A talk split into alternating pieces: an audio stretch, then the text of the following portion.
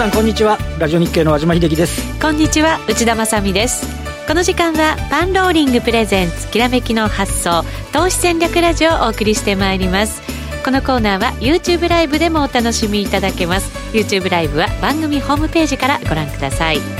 さて日経平均株価引き続き3%を超える下げ率での推移ということになっています。和島さんそうですね。あの昨日のあの休んでる間から結構ドキドキして、はい、韓国が、ね、へこむわなんかねあの海外のニューヨークが下がるわ日本のあの日経平均の CFD はどうなっちゃうんだみたいな。そうですね。ねで今朝起きたらやっぱりニューヨークは1000ドル以上下げてて、はい、ね、ちょっと厳しい状況でしたけどでもあの今の動きは想定の範囲の中では比較的そんなにあの悲惨ではないっていうか今日もう一発韓国が下げたりはい、あした時を警戒するみたいなねところですよ。今日結局9時6分。売り買いであの始まったものが寄ったところが大体安値なんで。そうですね、うん、覚悟を決めて今日を迎えたっていう、ね、そうそうそう先行きはともかく、今日一日の値幅の中ではねちょっと、はい、なんかあの最悪ではない感じはあるかなっていうところですからね。もちろん厳しいですけどね。そうですね、はい、大事なのは本当ここからですよね、はい、さあこのお二人はどんなふうにご覧になってるんでしょうか。今日のゲストです。まずは B コミさんこと坂本慎太郎さんです。どうもよろしくお願いします。YouTube 切れてましたね。あよろしくお願いします。見切れてましたか？はい、はい、YouTube ライブ 番組ホームページからぜひご覧になってください。そして遠蔵さんこと田代岳さんです。よろしくお願いします。よろしくお願いします。遠蔵さん久しぶりですね。そうですね。ねちょっと。はい。為替もね動いてますからね。動きましたね先週ね。今日はこの辺りねじっくりはい分析していただきたいと思います。その前にパンローリングからのお知らせです明日2月26日水曜日午後8時から50億稼いだ竹蔵さん &10 億稼いだ大傍聴さんが教える国策銘柄と割安成長株の見つけ方をライブ配信します。有望な個別銘柄の探し方のヒントが満載なこの配信。どなたでも視聴できますので、ぜひご覧ください。なお、視聴忘れのないように、パンローリングチャンネルのチャンネル登録がおすすめとなっています。えもう一つ、新型コロナウイルス感染の広がりを受けて、残念ながら延期になってしまった投資戦略フェアですが、予定しておりました講演を一部オンラインサミット投資戦略フェア2020と称して、3月にインターネット配信する予定となりました。詳細が決まり次第、ホームページでご案内させていただきますので、ぜひお楽しみに。ビコミさんもね、はい、講演される予定でしたけれども。そうですね、こちらの方に振り変わるのかなというのも。うんありますけど、そちらでお会いできればなと思いますね。はい。はい、ぜひご覧になってください。また番組でもお知らせしたいと思います。それでは進めていきましょう。このコーナーは投資専門出版社として投資戦略フェアを主催するパンローリングの提供でお送りします。さあ、それではまずは和島さんに今日の株式市場についてお話を伺います。はい。まあね、ちょっと大幅安ではありますけどっていうところなんですけど、はい、あの、えっ、と、アメリカ、昨日はアジアが下げて、イタリアも下げてみたいなところで、うん、えー、その新型のね、コロナウイルス肺炎があいろんなところにちょっと飛び火してるっていうようなところでね、韓国なんかも患者さん急増されてるっていうね、はい、イタリアもそうですし、うん。えー、イランもそうでしたっけね、そういうような形で、でね、あのやっぱりねいろ、いろんなところにあの広がっちゃってると。うん、で、えーと、注目されたのは、あのまあ今朝取引を終えたニューヨークですけど、えー、1031ドル安ということで、えーまあ、な何があってもね、えー、米中の貿易摩擦があっても、地政学リスクがあっても、何でも最高値を更新してきたニューヨークの株式市場が、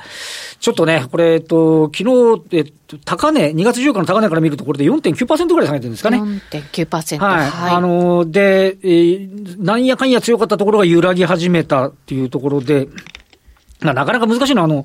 えっと、それだけなのか、うん、えー、PMI が、購買担当者の景況指数がいきなり50割ったりしてて、はい、そもそも大丈夫かみたいな話と、あとは民主党の候補のサンダースさんが躍進をした。はい、で、保険の株が急落してて、まあ、警戒ししまくってちゃうの？みたいなね、ところっていうのがあって、で、はいあの、アメリカ、ニューヨークダウ下げてるんですけど、えっ、ー、と、30年債利回りが過去最低で、10年債の利回りも1.3%台ですかね。で、金価格がめっちゃ上がってるっていう、はい、もうリスクを避けまくるみたいなね、ところで、えっ、と、東京市場も非常にね、緊張感持って寄り付きましたけど、えー、10時に始まった韓国が落ち着いてたり、あと、為替がね、少しこう落ち着いて、こちらも円高一服みたいな形になり、ニューヨークの先物も、あの、少し反発気味、ということでありまして、まあ、安いですけど、朝1000円以上ね、東京市場も下げてましたけど、そこからは、あ落ち着いてると。まあ、ただね、あの、さらに下げ幅を縮めるというところまではいかんというようなところですけど、坂本さん、どのようにご覧になっておられましたですか？そうですね、まあ、ただ、米国の下げ幅は大きかったんですけど、まあ、その後時間外で反発してるのに、はいね、いや、なんか日経平均ってもうちょっと戻ってもいいかなって思ってる方が結構いたんじゃないかなと思ってるんですよね。はい。まあ、ここはでも、為替が円安だったからっていうわけでもなく、まあ、高すぎた分の是正なのかなって言ってしまうと、まあ、一言で終わるんですけど、まあそうですね、これ、まあでも連休中に仕掛けた人っていますよね、多分。うん、まあ多分、まあプレイヤーが日本じゃない日本人のプレイヤーが多分大きく動かしたのかなという予想を和島さんもなんとなくイメージできるのかな。まあ、頭顔が何人か浮かんできて、もう、うれえとか言って下で叩いてたのかなという気はするんですけど。休み中に狙われちゃった感じですか？そうそうそうそう、ちゃんと出勤してですね、日本じゃないところでですね。っていう、まあ、そういう話はちょっと、あの、需給的な問題なんで置いといて、まあ、一つは、あの、業績は悪いです。はっきり言って。はい、はい。えっ、ー、と、ここがですね、僕集計したんですけど、えー、っとね、基礎がですね、プラス3.5%ぐらいあったんですね、前期で。はい、だからまあ、あの、一応2018年3月期がピークで、で、えー、っと、2019年3月期、これ去年なんですけど、がですね、えー、っと、6.4%のマイナス。うん、で、今年はまあ3.5%のプラスぐらいの基調予想で、うん、まあ、最高益に届かないけど戻るかと。うん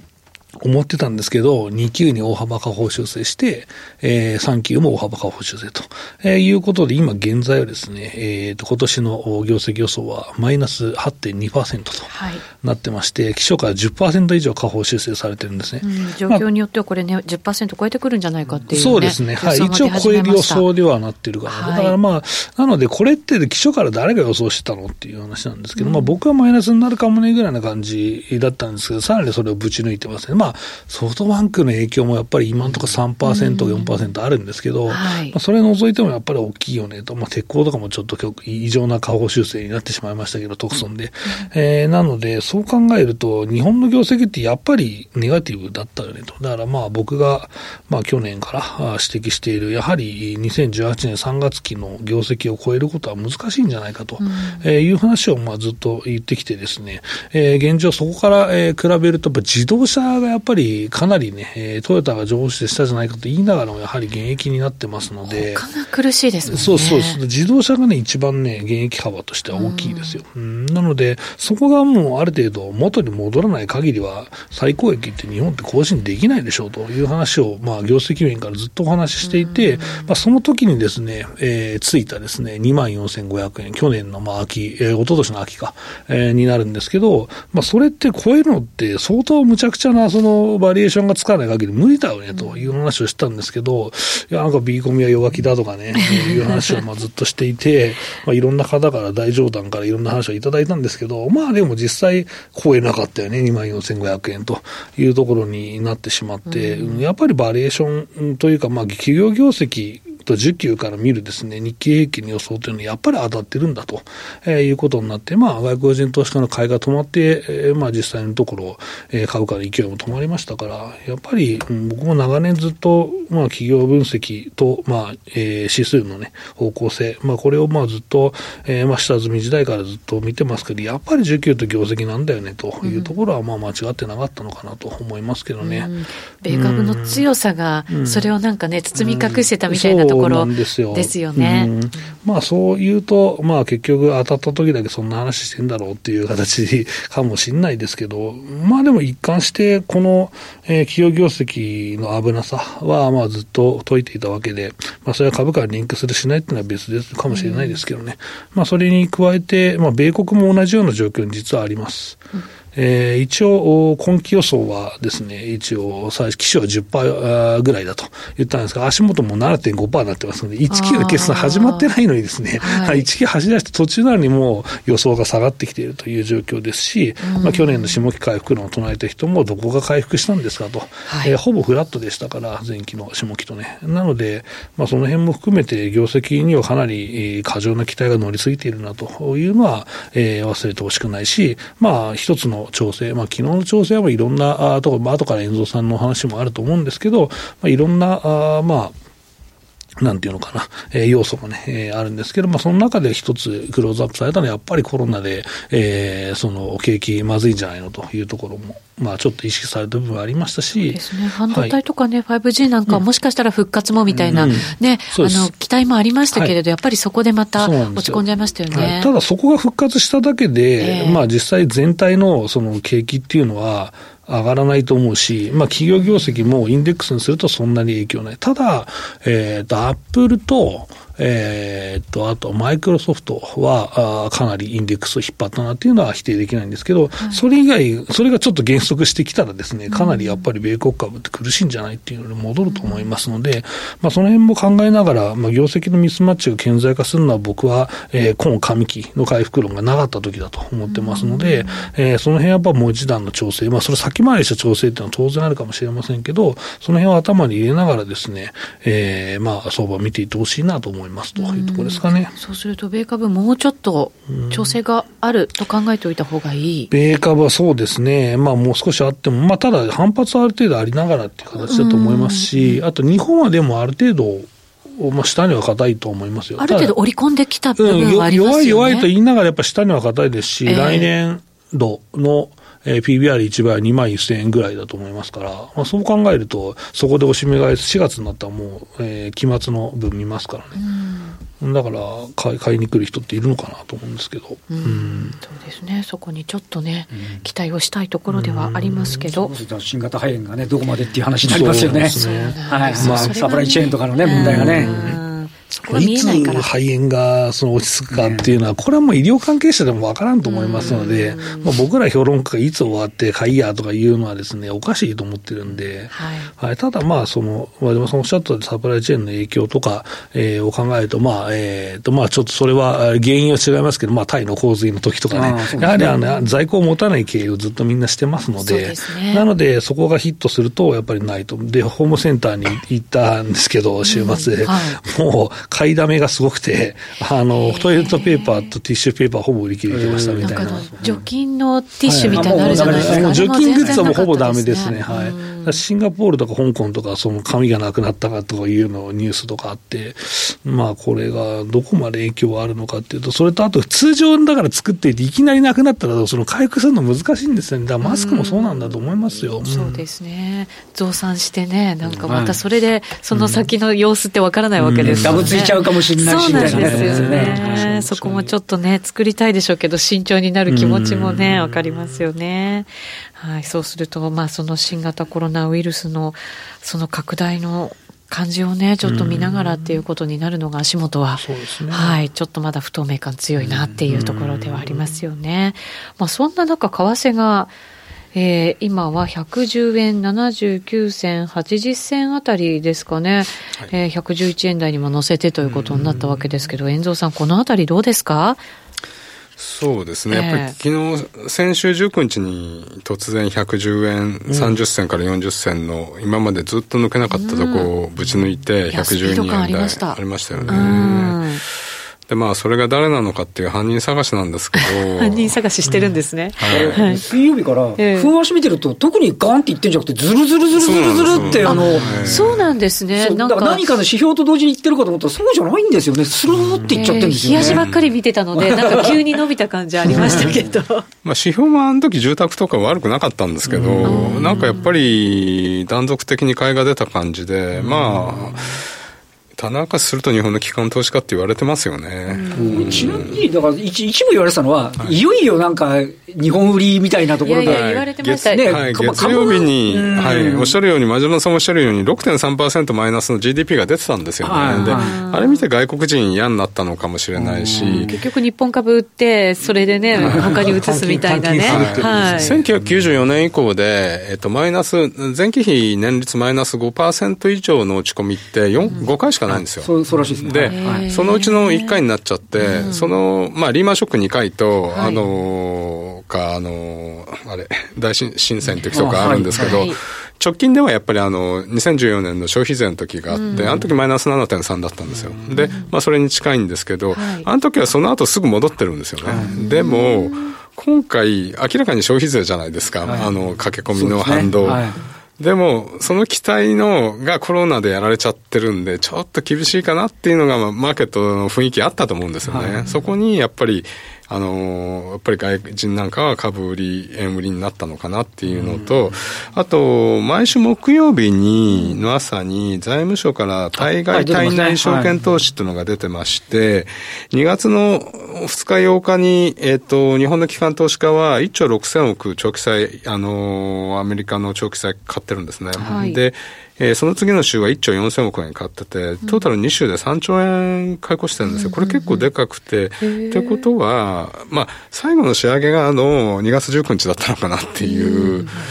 で、109円台はなんか、機関としか買ってんじゃね？えみたいな噂もあったんですよ。うんうん、結構硬いところでしたもんね。そう、あの、妙になんか中盤あたりが硬かったじゃないですか。えー、なんかこれいるんじゃね？えとかって言われてて、うん。はい、で、こう揉み合ってたところに、やっぱり19日出たんじゃないの？みたいのが、で、なおかつ、やっぱり、あの、今まで超えてなかったとこなんで、やっぱり株価に対してみんな、あの、懐疑的になってて、今まで株、安、あの、債券高、まあ、債券利回り低下、はい、円高だったじゃないですか、リスク回避は。だからみんなやっぱりそれがあるんで、あの、円ロングにしてたと思うんですよ。はい、あの、だからその分の買い戻しもあったんだと思うんですよね。一気にそれが進んだ感じの。はい、はい。で、それで、あの時はあと、まあドルが戻しちゃった。あの、全般的に、あの、欧州通貨でもドルた高かったので。もうドルがじゃあ全面高みたいな感じだったんです、ユーロも弱いですもんね。確かに。ドル高の中でドル円だけ110円台中盤が抑えられたのが、キャッチアップしてきたって感じでしたよね。週回って、今回、あのアジアが下がってっていう時に、むしろ円高に触れたので、ちょっとなん。かむしろ安心した。あれ、これでさらに円安になったらどうかしようかなと思ってそうなん。ですよ。はい、ままさに、あの、和島さんおっしゃるように、あの、株が売られて、円が売られてって、日本からいよいよ日本叩きが始まったかってなると、怖いんで、昨日円高になって、実はほっとしましたよね。思いました。通常のとりあえず、ここは、ここはこれでいいや。そうここはとりあえず、うん、よしよしみたいな。確かにこれでまたいい円安、悪い円安みたいなことを言われたら、本当にね、なんか嫌な感じしますもんね。そうなんですよね。で、やっぱり今日落ちてきたけど、昨日の夜も110円の40あたり、あの、その、今までレジスタンスになってたところとぴったり止まったんで、ちょっとマーケットもここから迷ってますよね。110円50から112円の50になったのか、株がこれだけ安いとさらにっていうのは、昨日アメリカの長期金利が急低下して、あの、さっき、あの、和島さんおっしゃってたように、30年債史上最低。で、10年債は1.35まで、えー、10年債の最低って1.32なんですよ。もうそれに、ってことは、またこれ FRB に最速相場ですよねっていう。いやそうでしょうね。なんかちょっと前からなんか始まってた感じもありましたけどね。コロナの話が出た瞬間に、もう利下げ一回あるよねっていう話してましたからね。もうなんかあの、利下げ一回するっていうパーセンテージがね、上がってたじゃないですか。まあそれでドル安に、昨日はドル安になったのかなっていう感じがしますよね。だ。結局さっきも言ったように業績見るとあとはマクロ経済の成長率見るとどう見たってあの急回復はないんだけど、ね、まあ FRB が動いてくれれば下支えになるかなっていう安心感が果たしてこのあの今日明日で出るかどうか。ニューヨークでね、うん、そね。そこじゃないですか。結局そこ次第になるんですね。ポイントは。うん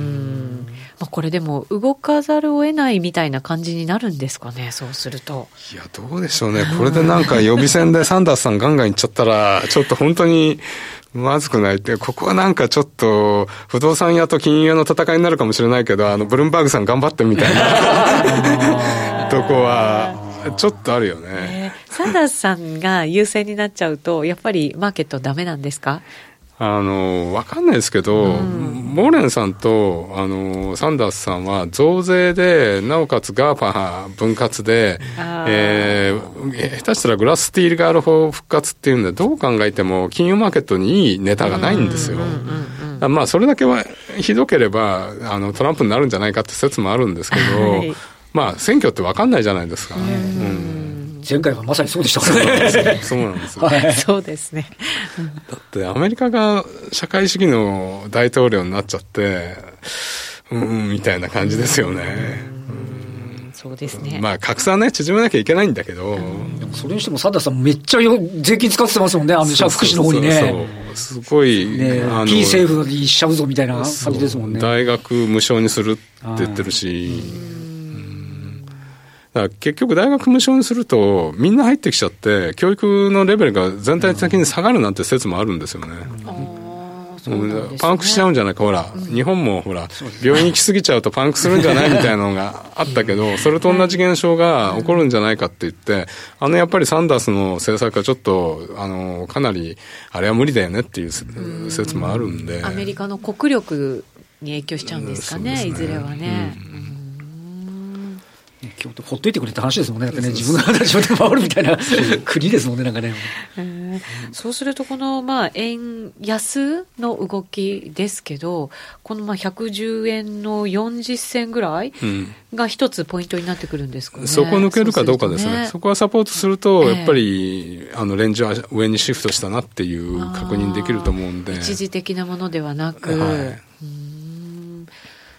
株にね、これが直行影響を与えてくれればいいんですけど。ちなみにね、先週、えー、あの、野村のエコノミストの話をちょっと聞いたんですけど、はい、あの、1、2、2月末で、あの、全部、中国の主要都市が解放される、うん、もうだ今、事実上無理なんですけど、武漢が3月10日になってて、もうだってこの現時点で13で日本の GDP を0.1%ポイント押し下げる、だけど歴年だと、1年間通じだと0.01%下押しぐらいで収まる要は生産再開して、また戻ってくるから。でも今の段階なら？で、要4月末までいったら、それの1.5倍過保バイアスがかかってくる。で、6月までいったら2.5倍過保バイアスかかってきて、でも試算に入ってないのは、6月末までいっちゃったら、多分七区は、あの、許されない、オリンピックがいやなっちゃうので。開催できなくなってくる。そうそうだから観客とか。だから4、6、だから6月までいったら最悪シナリオになっちゃうんで、だからやっぱりある意味、コロナがどこで沈静化するかが。で、さっきの遠藤さんおっしゃってましたけど、それ抜いても日本経済弱いっすっていう。やっぱりその、あの、去年の年王に世界中が底入れてるはずなのに、生産返ってこないし、日本は消費やっぱり戻ってこないし、なんかコロナに騙されてる感じするけど、実はちょっと弱いから、それなにそれがかかってきちゃうっていうのが、うん、ちょっとやっぱりバイアスとしては、あの結構ね、証券系のエコノミストだと、ちょっとプラスの方に言いがちなところもあるんですけど、それをしてみても、結構冷静になんか、あの弱いですよねみたいな話をしてましたね。そうですね、結局、だって消費だってインバウンドに頼らざるを得なかったみたいなところがあるじゃないですか、そこがあるからなんとか保ってたみたいな、ね、いやこれもやっぱり潰れざる店が潰れてなかったから、インバウンドでなんとかなってっていう話もありますよね、淘汰が進んでないっていうのも日本で弱いところですよね。あ日本人の一人分ぐらい消費してくれる計算ですからね、ゾーって引いちゃうとね、やっぱり厳しいですよね。そうですね。やっぱりそこに依存した形になってしまうのは、まあ仕方ないんですけど、うん。僕も調査よく行きますけどね。市場調査に。はい、行きます、行きます。も趣味なんで。はい、イタリアとかでフランスなんかもね、人口より多いですからね、インバウンドの人がね。そうなんですそうね、それはそうなんでね。そうだったら、こういう時しょうがないねって言えないとしょうがないですよね。もうキャンセルになってブツブツとか言ってる場合じゃないですよ。これはもうそういう商売なんですから。それがね、メインのね、産業になるわけですから僕らもだからセミナーがですね、僕7、8本なくなってるんですけど、まあそれと一緒にしょうがないねで終わりじゃないですか。じゃあウェブでやりますかみたいな話で、まあパンローリングさんもウェブでやろうかっていう話になってるんですけど。そうですね。はい。3月に、はい。でもそれはね、逆に、その、そういう IT のものが一気に進めば、うん、なかなか進みづらいの、まあ、ね、災いを転じて服となすじゃないけど、はい、一気に進んでくれたら、それはそれで。中国がそうですよ。あの、遠隔医療が急に発達しちゃって、うん、5G で遠隔医療で、うん、あ、そうだからもう、あの、武漢のとこすごいらしいですあと学校。そうそう。で、だからそれも、こん。なうちだって試行錯誤できるわけじゃないですか。まあそうですね。こういうことって本当にね、あっちゃいけないことですけど、それをきっかけにして変わることっていうのも多いんでしょうね。テレワークもね。テレワークもそうですね。関連銘柄関連銘柄もね、もうね、新高値はそんなのの関連ばっかりだったりしますけどね。確かに日本の企業でも、なんか急にそのテレワークの設備整えるっていう企業って、最近で聞きましたもん、何社か。もともとあるの使ってなかったのじゃあ使うかとか、そういうとこも結構あるみたいですね。だからまあ、その働く環境みたいなものもこれで一気に変わるっていう可能性もね、あるのかもしれないですね。営業スタイルとかも変わりそうですね。逆にも来んなみたいな話。欧米とかそうじゃないですか。よっぽど予定がない限り、なんか、御用機とか来んないわ。なんか宣伝ありますよね。足の筋肉見せる。そうそうそうそう。どうもすみません。私やってました。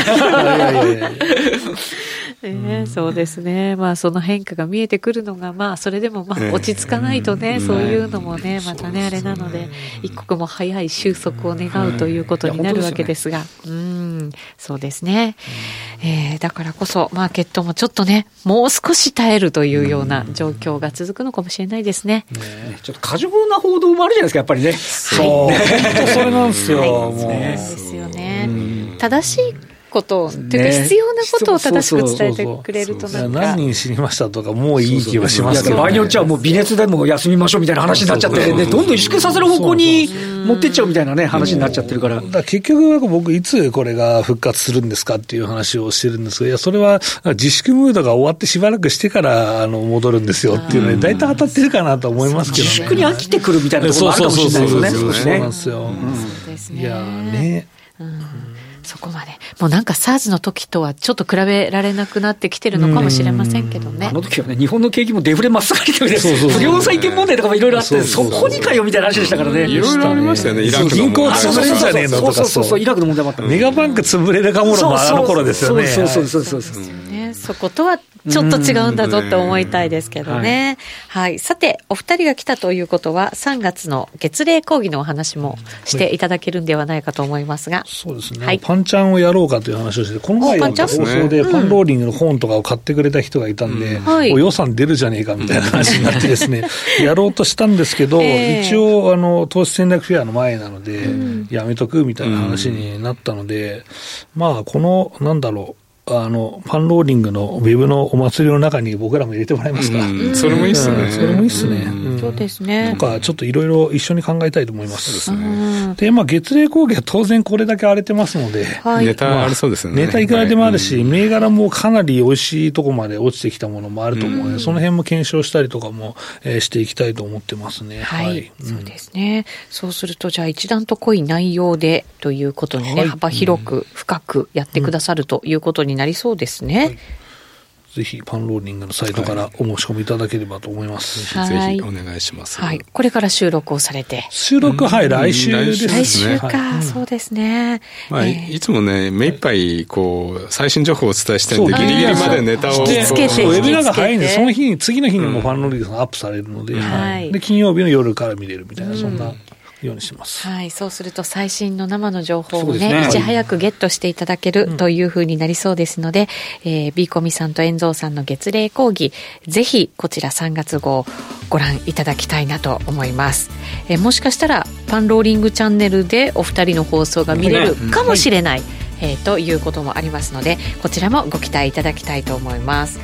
さてそろそろラジオの前の皆さんとはお別れとなります。引き続き YouTube ライブで限定配信を行いますのでぜひご覧いただきたいと思います。来週も素敵なゲストをお招きしてお話を伺ってまいります。ビコミさんそして遠藤さんありがとうございました。どうも。ありがとうございました。それでは皆さんまた来週です。このコーナーは投資専門出版社として投資戦略フェアを主催するパンローリングの提供でお送りしました。